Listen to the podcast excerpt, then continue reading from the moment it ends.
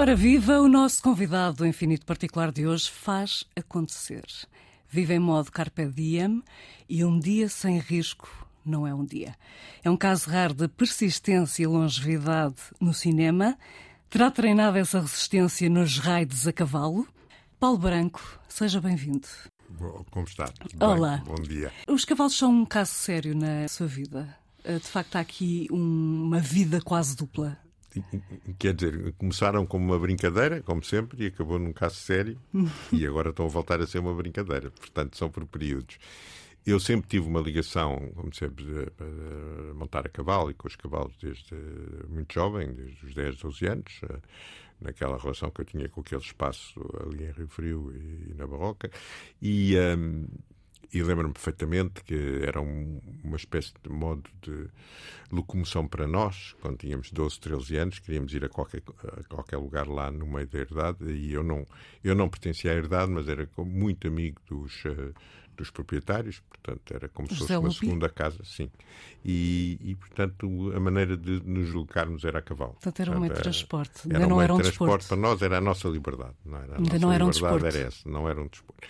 E começou a ser a desporto um pouco mais tarde, com 17, 16, 17 anos, onde havia, chamava-se na altura raids equestres, não se chamava ainda o novo nome Resistência Equestre, e uh, eram provas muito grandes, eram provas de 300 km em 3 dias. 300 km? Em 3 dias, sim. Hoje em dia são 160. Sim, nessa altura eram, era outra, outras, outra modalidade, entre aspas. Sim, e, mas não era tudo no mesmo dia, porque agora são os 160. Agora, é, num dia, 300 km em 3 dias e, uh, e pronto, e... Uh, e, uh, e, a certa altura eu comecei a fazer porque uh, entre quem poderia montar lá uh, sobrava sempre um cavalo para, para mim e eu fiz as provas, em, penso que foi em 67 e 68, em 67 e 68, exatamente, 17, em Évora e depois e depois também fiz raids noutros lados. Aí também havia raids de 100 km num dia, que não havia controles veterinários, não havia nada, era partíamos e o primeiro que chegasse ganhava.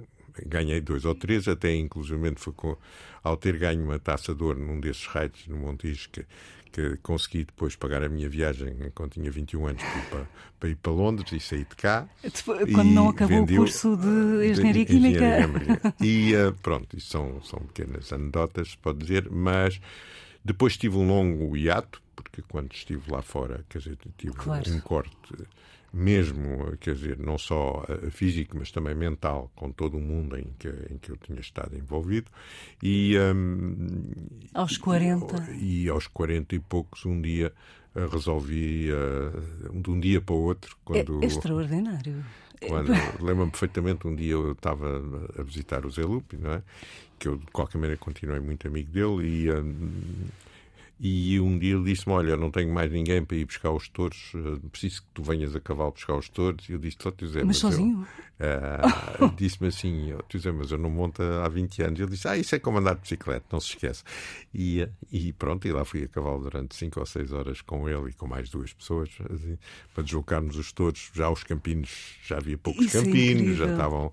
E portanto era preciso fazer esse, esse, esse trabalho, não é? De buscá-los para poderem ser vacinados. Isso tudo. Mas, mas é, que, é, que, há um risco que se corre, porque os touros são claro, bravos, não é? Claro, mas pronto, mas isso era. E a pessoa não quem tem... Como quem tem essa ligação já do passado e isso tudo, nós Uhum. depois havia sempre um. Uh, nós temos também uma noção do, do, como é que também poderíamos fazer as coisas e, e isso aconteceu e a partir daí um dia eu disse-lhe, olha, eu sabe, vou voltar a fazer os raids uh, e, uh, e acho que porque eu tenho que mudar, uh, tenho que ter alguma coisa que equilibre a minha vida.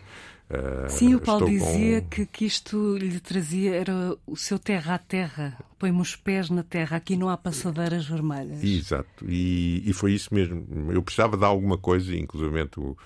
Uh, aí a influência de Manuel Oliveira também existiu, porque ele dizia-me que ele, ele, tinha sido um grande esportista e ainda era uma pessoa com uma, uma energia absolutamente extraordinária, mesmo física, e eu disse, eu tenho 40 e tal anos, não posso ter menos energia que o Manuel Oliveira, tem 40 anos mais que eu, portanto, decidi realmente uh, levar, uh, criar uma certa uma disciplina para poder. Mas alta competição. Uh, para voltar à alta competição. Mas tinha que ser, é... tinha que ser, foi assim uma espécie de uma decisão que mudou muito a minha vida, porque implicou também ter muitas consequências em tudo, na maneira de trabalhar, em tudo isso, é?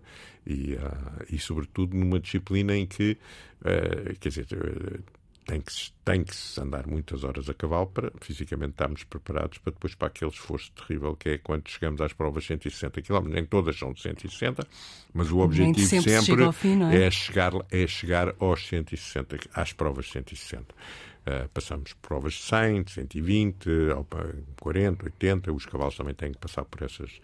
Por Mas quantas horas, em quantas horas é que se fazem 160 km? Neste momento é uma loucura. Eu lembro-me que a última prova que eu fiz já já uh, praticamente se fazia há mais de 20 a hora, praticamente. Era sempre a galope.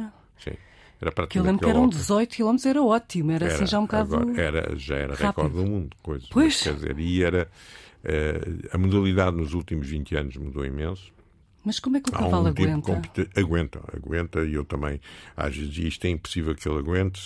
Víamos resultados internacionais a dizer isto não é possível, eles há aqui qualquer coisa de errado, há aqui qualquer Doping. coisa de dopings, isto tudo. E, e pouco a pouco nós percebemos, olhando, que realmente a capacidade que têm aqueles cavalos é absolutamente extraordinária. E eu mesmo agora que que agora pus os pés em terra de outra maneira, não é? Agora já, já não compete. Já não compete, não. Quer dizer, deixei há, há 4, 5 anos, quer dizer, num dia, no último campeonato do mundo onde estava, que foi em Bratislava, parece de repente há, anunciam os concorrentes todos e eu vejo-me com 66 anos, não é? E o, o cavaleiro mais velho a seguir a mim tinha 35. Ah. E a média de idade era 20 e poucos. e a certa altura também. Também, a certa altura também uh, as pessoas percebem que, pronto, que, que inclusive torna-se perigoso para a saúde, acaba aquilo que foi extremamente eh, para nós importante, mesmo em termos de saúde, acaba por se tornar perigoso e, e decidi aí uh, deixar de fazer provas. Uh, Teve algum susto? Alguma queda, alguma situação? Não, aquilo até por acaso que eu deixei, porque depois tive uma pneumonia logo a seguir a isso, eu nunca tinha tido nada nem na minha vida, e, e, e disse: não, isto agora vamos mudar de chip, vamos, vamos aproveitar aquilo que, que ainda que ainda sei e que posso ter muito prazer e, e é treinar os cavalos. Que... Portanto, neste momento é treinador. Treinador. Treinador, mas tipo selecionador também? Não, eu fui selecionador nacional, uhum. eu tive alguns internos nas provas, fui selecionador nacional, vice-presidente da Federação e como selecionador, como selecionador, a nossa equipe e treinador Uh, ganhou a única medalha que alguma vez uma disciplina equestre, uh, o bronze nos Jogos Equestres Mundiais, em Jogos Equestres Mundiais. Isso é um Foi feito. realmente uma prova extraordinária que os, os meus cavaleiros fizeram. E ganhámos, fomos várias Isto em 2006. Em 2000, já não me lembro o ano, uhum. foi em Aix-la-Chapelle. E depois, hum, curiosamente, estava a receber o tem, tem, tem, piada, estávamos num estádio de 50 mil pessoas a, a receber as medalhas e quando saí cruzei-me com alguém de uma cadeia de televisão uh, alemã, Arte, uh, que é uma cadeia com eu como produtor trabalhava, ele olha-se para mim eu, eu não acredito, eras tu que estavas ali, mas o que é que estavas ali a fazer?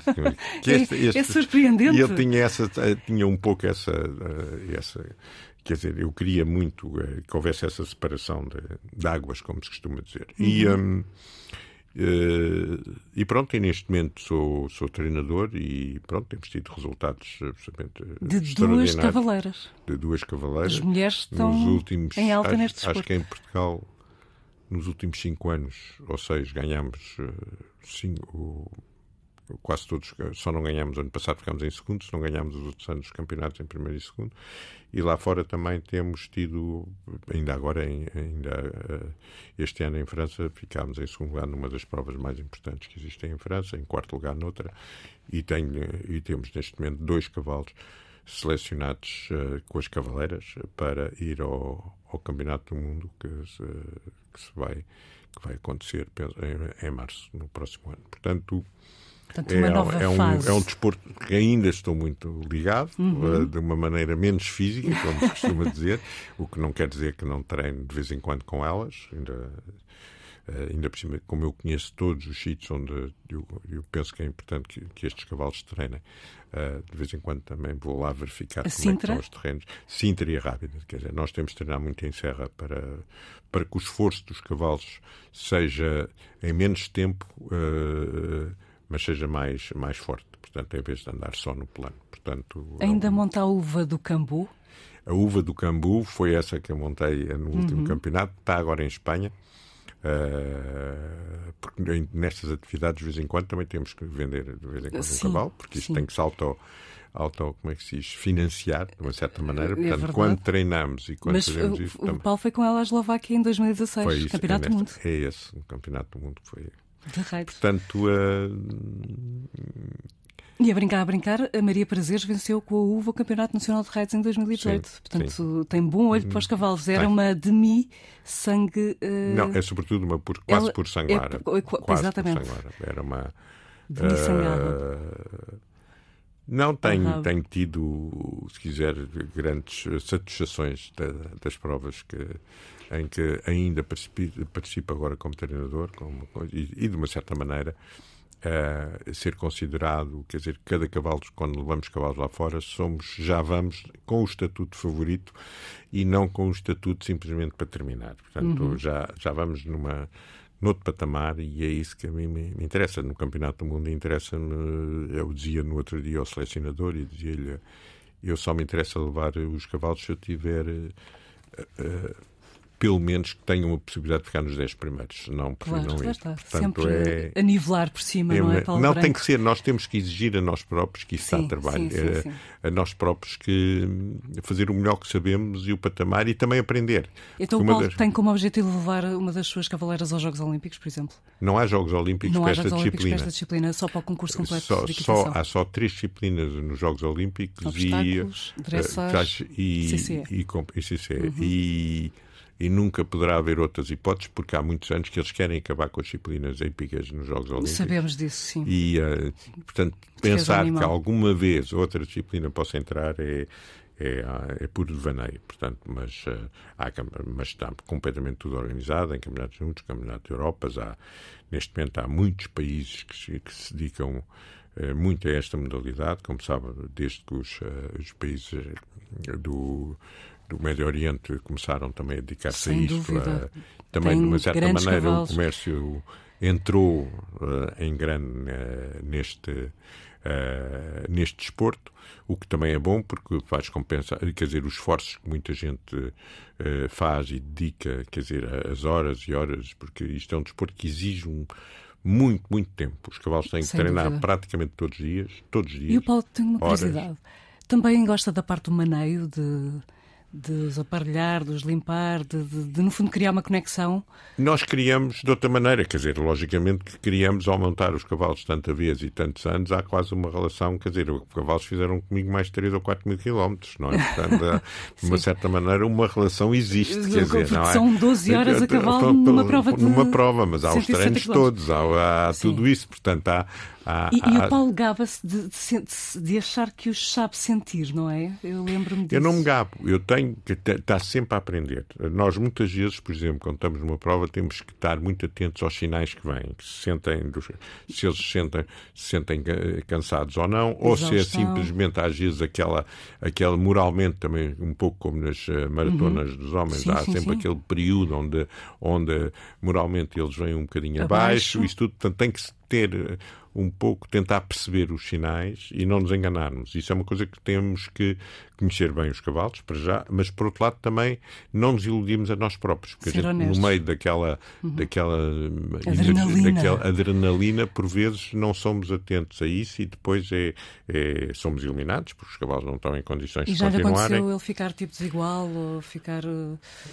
Não, já me aconteceu várias coisas, porque eu tenho, eh, quer dizer, normalmente o índice de, de, de, de acabar dos cavalos nas provas, nestas provas, com os controles, todos os controles veterinários que existem, é, ronda os 50%, não é? Portanto, há algumas que nós, eh, eh, ou porque houve uh, houve uma pequena cocheira que, que uhum. aparece a certa altura, ou porque a certa altura os cavalos não estavam preparados como a gente pensava e, portanto, não recuperam em termos cardíacos como deviam recuperar, ou, ou às vezes acidentes. Mas é mesmo. é como nós, eles também têm que ter um, um coração de maratonista. Também, o Paulo procura esse tipo de cavalos, não, não é? Que mantenham tem que ser cavalos, cardíaco tem que ter muito sangue árabe, para já, uhum. e por outro lado também isso depois leva-se muito com o treino. o treino. Nós conseguimos baixar uh, as frequências, e o tempo de recuperação uh, muito na, na, na, maneira como treinamos. Logicamente não podem ser cavalos com uma frequências cardíacas altas uhum. eh, quando têm baixas, mas mesmo aqueles que têm baixas não têm treino, também sobem mais depressa que os outros. Portanto, é preciso é todo um pronto é, é, toda uma disciplina que exige muita atenção muito esforço. E o Paulo é um encantador de cavalos como o Robert Redford. Não não sou não, não, infelizmente não sou gostaria de ser. Mas olha que eu li que muitos dos cavalos dizia assim muitos dos cavalos que montei e monto eram considerados impossíveis mas acabaram por se tornar mansos. Não, isso é como com os cavaleiros, pois, mas isso não é só eu, qualquer cavaleiro que, que tenha a experiência, e quer dizer, muitas vezes os cavalos, quando a gente os adquire, ou quando, quando uh, ou não têm uma não têm suficiente treino de, de, quer dizer, de picadeira e isso tudo, ou não, eh, é preciso tentar uh, uh, dar-lhes a volta. É, é desbaste, não é? Mas sem ser, sem ser de uma maneira brutal, ao contrário. Não é? Mas... E, portanto, ia. Uh, na altura, lembro-me perfeitamente que a gente andava sempre à procura de arranjar um ou dois cavalos franceses uh, e, como quer dizer, uh, na altura os preços eram baratíssimos, mas mesmo assim queríamos o mais barato possível. o que a gente obtinha era cavalos que eles, de uma maneira ou de outra, não. não não conseguiam montar ou tinham dificuldades. Pois, eu, eu tenho e, aqui uma mas isto tem sua. a ver só com, só com. É uma questão de tempo. É uma questão de tempo. Como em tudo. Pois. Mas o Paulo dizia: o cavalo que montei quando recomecei, por exemplo, partia os freios todos e fugia para todo lado. E acabei por fazer provas com ele. Pois, e sem Qual freios, era? É, era um ramo, era um cavalo já foi há muitos anos. Lembra-se mas, mas isso foi alguém que me aconselhou, um grande amigo meu, que me disse: Ó oh, Paulo, quanto mais coisas meteres na boca, pior é tira tudo e vai, e tira o bridão e vai ver que vai ter tem cuidado, tens que ver, não podes ir à frente ou não podes ir no meio dos outros, tens que ir um pouco mais tarde ou coisa assim, isso tudo, e depois pouco a pouco o cavalo vai, vai se adaptando. E foi isso que aconteceu. Portanto, mas isso são, são pormenores que, que nisso né, até vamos lá ver, eu não sou de maneira nenhuma um, um cavaleiro, um grande cavaleiro, pelo contrário nunca tive tempo para aperfei aperfeiçoar, se quiser. Uh, Mas teve aulas, de, de teve aulas de. Não, eu aprendia, aprendia, a gente metia-nos em cima dos cavalos e vamos. Não, quando tínhamos 10 anos, olha, vai para cima e acabou, olha, desenrasca-te, não é? Mas o entrar no claro. movimento, pois isto é uma coisa que pois, faz com naturalidade. Pois, portanto, uhum. agora, logicamente, não sou um grande cavaleiro, pelo contrário.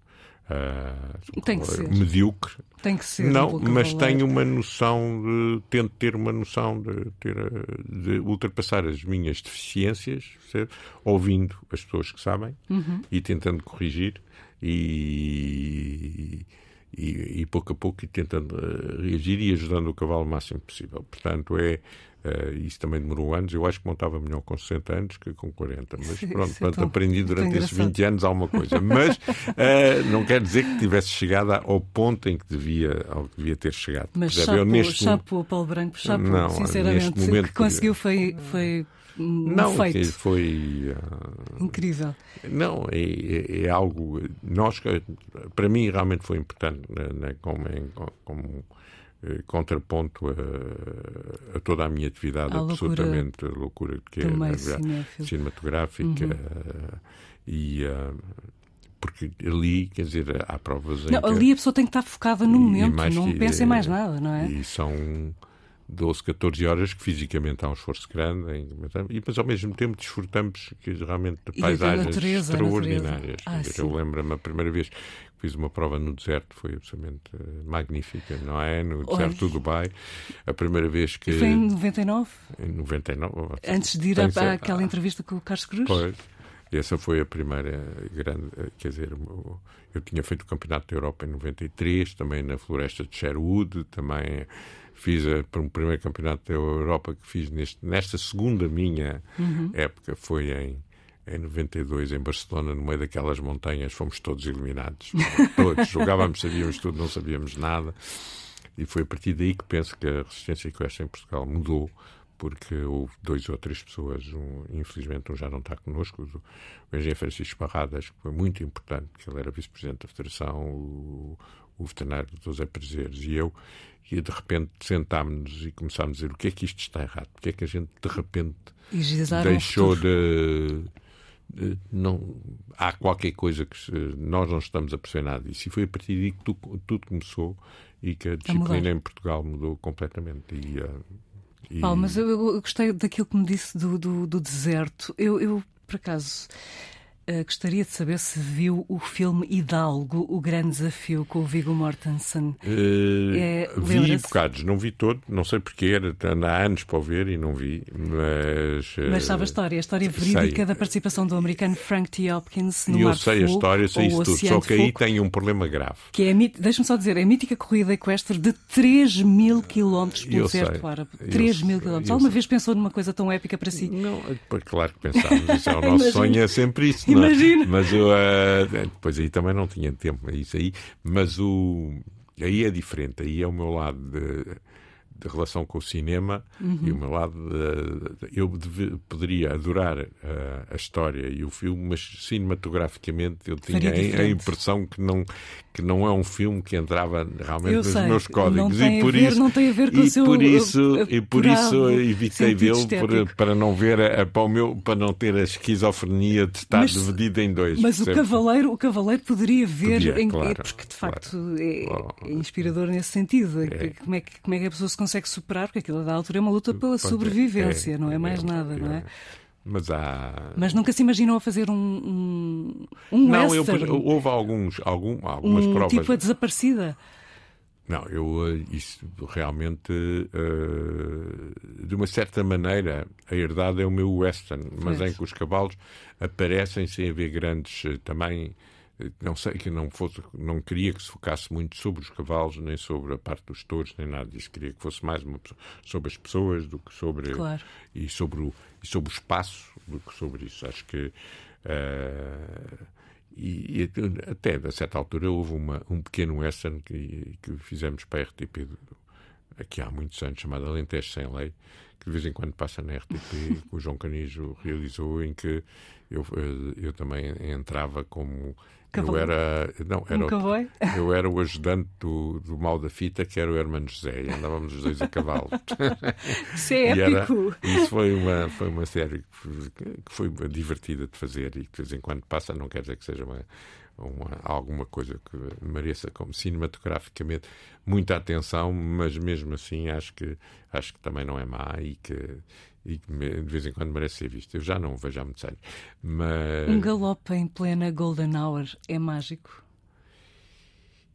Há momentos mágicos, momentos mágicos, e tem muito a ver com duas ou três coisas. Uma, o estado que nós estamos na altura, de, uhum. de fadiga ou não, porque há momentos de grande exaltação que a gente, quando atravessa a em que gozamos de uma maneira extraordinária uh, as paisagens e há outros em que contamos cada metro à espera quando é que, a ver quando é que acaba. E há outros que têm a adrenalina de estarmos realmente a disputar alguma coisa, que é isso não notamos nada e queremos é uh, saber se vamos ganhar ou se não vamos ganhar. Mas o pôr do sol.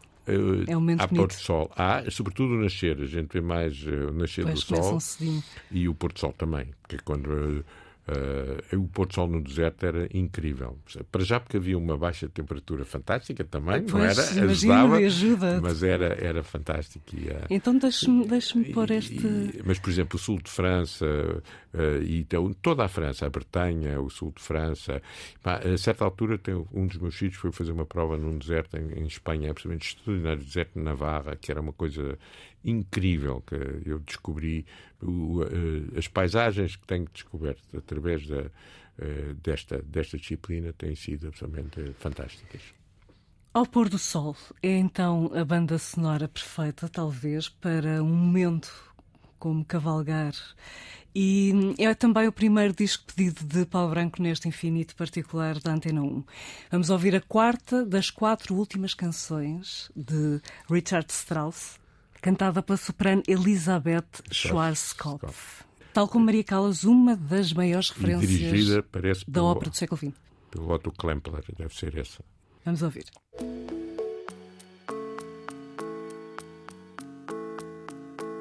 Ouvimos então a primeira escolha musical do produtor de cinema Paulo Branco, o nosso convidado de hoje do Infinito Particular, I'm Abendrot, ou ao Porto Sol, não sei se, se, se disse bem, Sim. foi o ponto de partida para as quatro últimas canções do alemão Strauss, inspiradas pela leitura da poesia de Joseph von Eichendorff Yes. e também Hermann Hesse.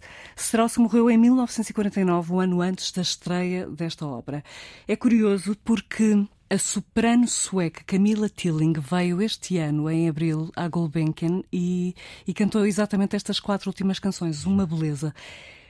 Quando é que o Paulo viu ao vivo estas quatro últimas canções? Nunca vi, se quer que lhe diga, ao vivo. São, eu sou É um um, um grande.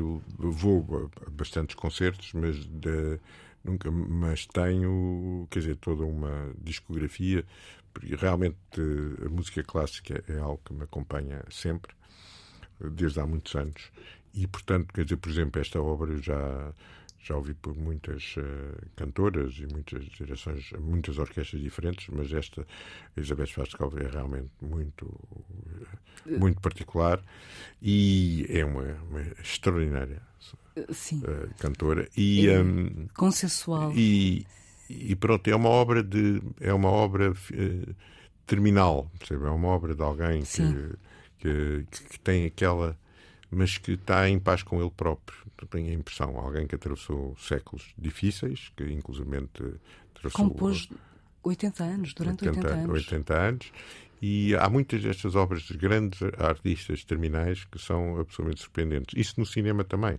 Uhum. Quer dizer, eh, há, no cinema mesmo, no cinema americano, há muitas obras de grandes realizadores eh, americanos que nem foram, na altura, sucessos porque já estavam, entre aspas, eh, ultrapassados por realizadores mais jovens, mas o último filme do John Ford, por exemplo, As Sete Mulheres, Seven Woman, é absolutamente extraordinário, porque alguém que passou a vida a fazer western, uhum, parte deles, e outro não exatamente. só, e fez comédias, fez tudo, e dramas na Irlanda, fez tudo e tudo. The Searchers é, é o The filme prefere, é um grande é? filme, ainda vai passar, vai passar agora no final de novembro, em, em- lá na- no- Vou ter o prazer de rever pela 45 vez no, no Cinema Nimas, mas fechou-se com.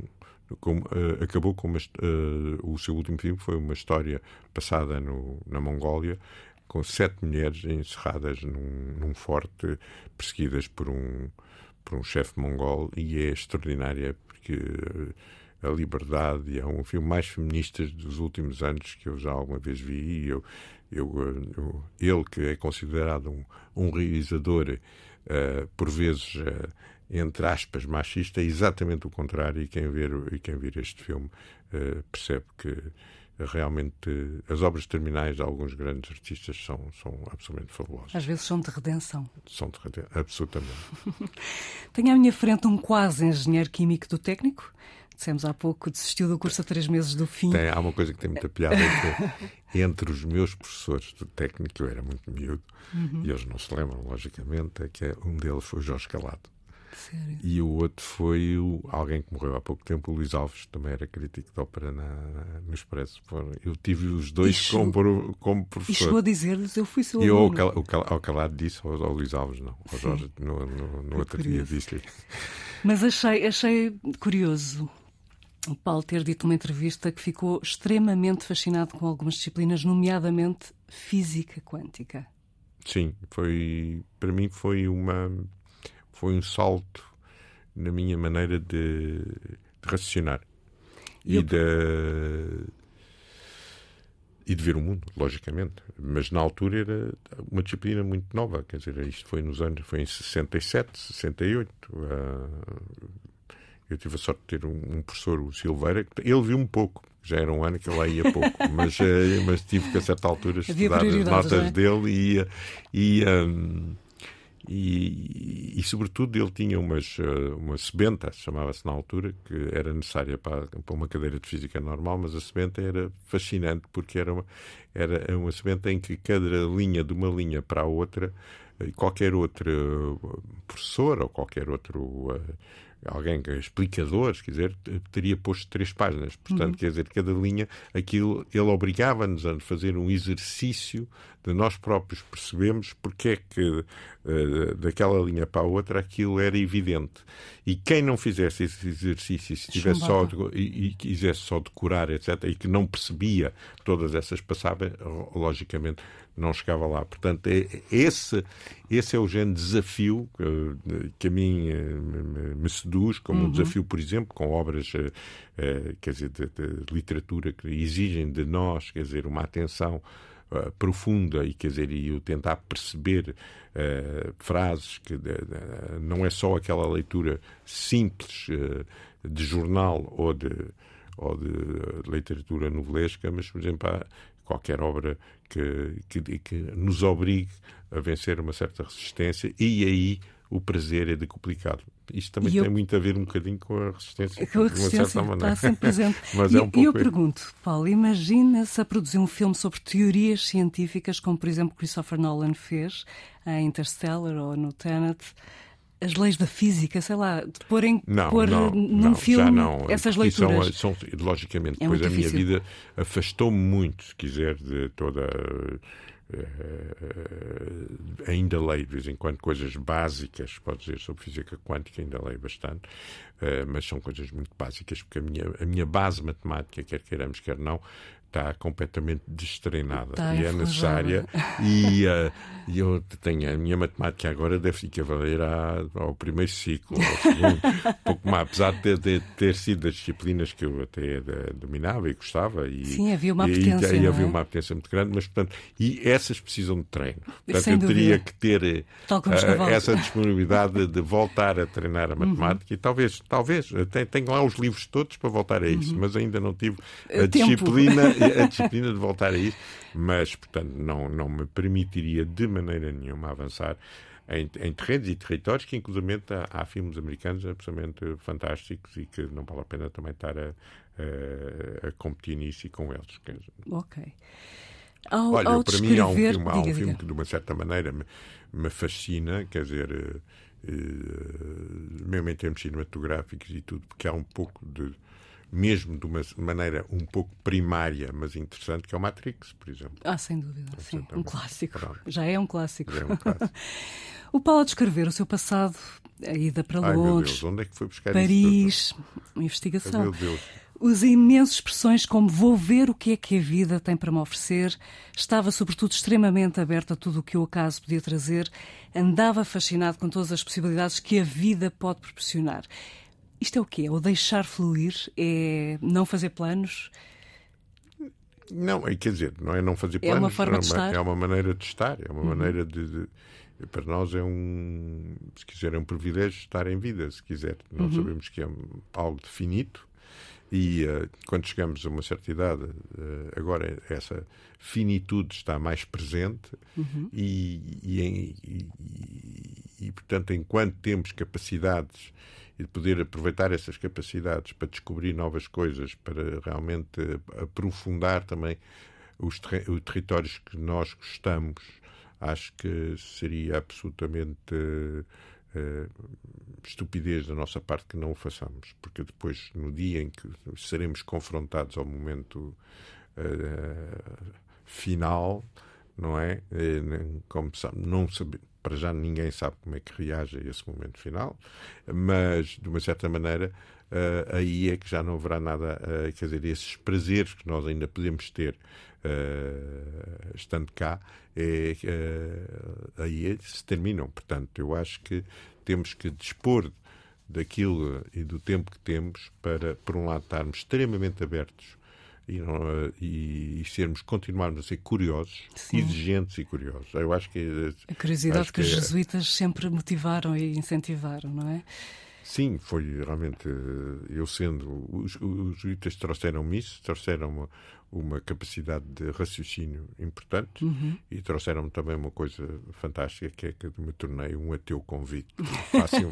As certezas, e, aos 16 anos. Ah, Não foi? As certezas foi. aos 16 anos, graças aos jesuítas. E por mais que eu, por mais que eu questione esse, o meu ateísmo, que logicamente temos questionado de vez em Sim, quando, não é? Não há provas de não nada. Há, não, não, isso tem sido, até Essa, agora, não, não mudou, não mudou. nada.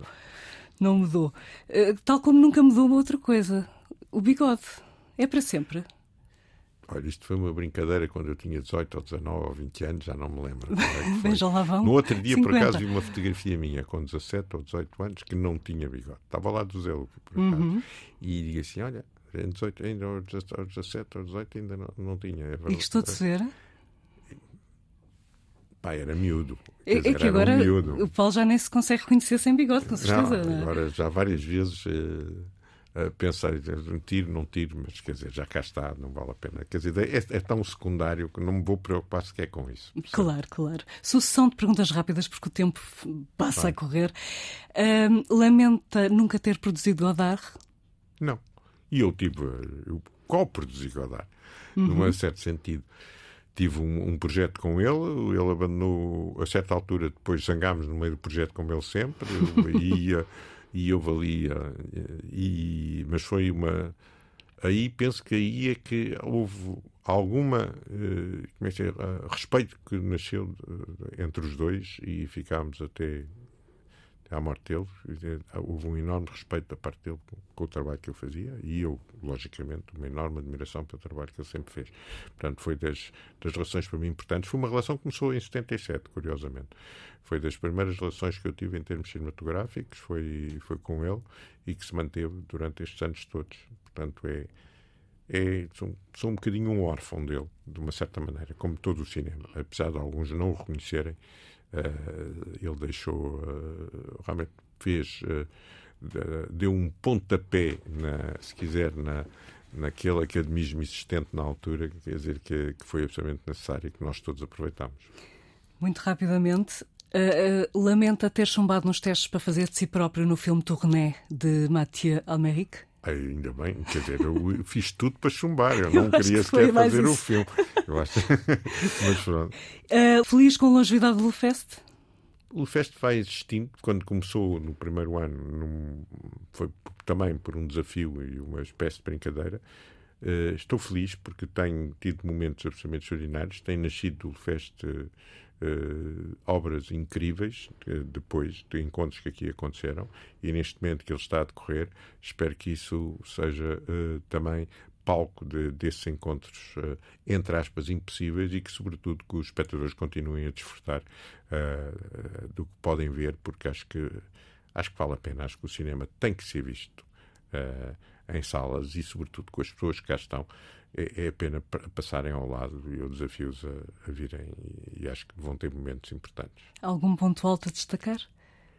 Uh, neste momento, não. Quer dizer, o ponto alto, logicamente, é o, uh, e, e, um pouco à parte é a vinda da Angela Davis, que nunca veio a Portugal. Isto é um momento único e uh, vamos tentar aproveitar.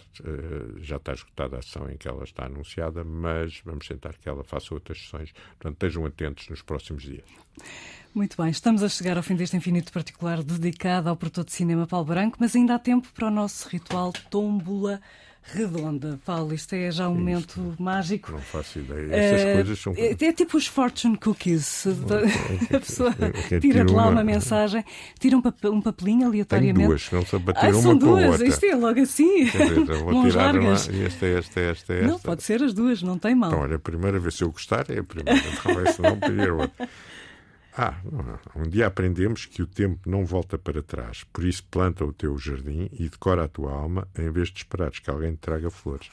Ah, isto é magnífico. Ah, William isto... Shakespeare, é tá seu bem. este papelinho. Então. Uh, espero que, que, seja uma inspiração para o dia, tal como Exato. a música que se segue. A uh, segunda escolha musical do Paulo Branco mantém-se no universo da música clássica. É o último movimento de Beethoven. É o último movimento da última sonata do Beethoven para piano, o Opus 111. Ele depois disso praticamente quase não escreveu mais nada para piano, só escreveu as variações de Abel, que foi uma encomenda, e é absolutamente extraordinário daqueles momentos em que quando ouço realmente tenho uma emoção enorme. Há uma gravação muito boa, se conseguissem sem essa gravação do Arthur Schnabel.